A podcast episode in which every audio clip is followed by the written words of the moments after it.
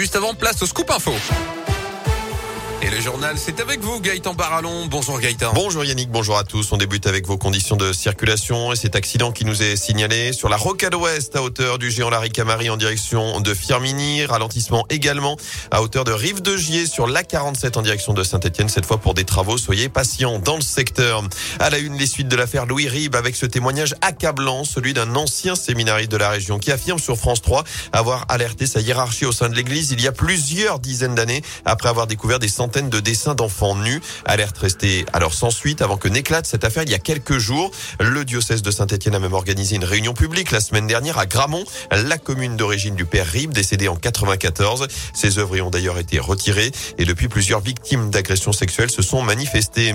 Dans l'actu également, il risque la réclusion criminelle à perpétuité. Nordal Lelandais sera jugé à partir de lundi prochain pendant trois semaines aux assises de l'Isère à Grenoble, jugé pour le meurtre de la petite Maëlys, 8 ans et demi à Pont-de-Beauvoisin en août 2017, mais aussi pour des faits d'agression sexuelle commis sur deux de ses cousines mineures, ainsi que l'enregistrement et la détention d'images pédopornographiques. Pour maître Fabien Rajon, avocat de la mère de Maëlys et de six autres parties civiles membres de sa famille, le souvenir de la fillette ne doit pas être effacé. C'est bel et bien Nordal Lelandais qui va être au centre des débats. C'est bel et bien lui qui va être jugé. Les règles sont ainsi faites. Pour autant, parce que je pense qu'il y a eu une, une, très grande mobilisation, un, un, très grand soutien de la part des, des Français à l'égard de cette famille qui a été tragiquement euh, endeuillée, nous pensons qu'il est important que Maëlys, son souvenir, sa mémoire vive.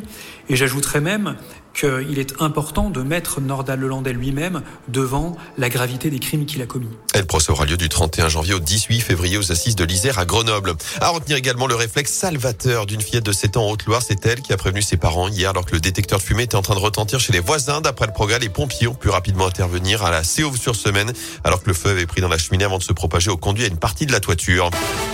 En sport, Gaël fils en difficulté à l'Open d'Australie. Le Français de 35 ans a perdu le premier set de son quart de finale à Melbourne face à l'Italien Matteo Berrettini. Le vainqueur rejoindra Raphaël Nadal dans le dernier carré. Pascal Duprat face aux médias, le coach de la SS attendu en conférence de presse à 14h avant la séance d'entraînement prévue à l'ETRA. Dernier préparatif avant le déplacement très important à Angers demain en match en retard à partir de 19h. À suivre ce soir à 20h Saint-Chamond, toujours leader de Pro B, accueille Aix-Maurienne. Ce sera à la Halle Bouloche. Enfin, vous l'avez peut-être entendu chanter par vos enfants.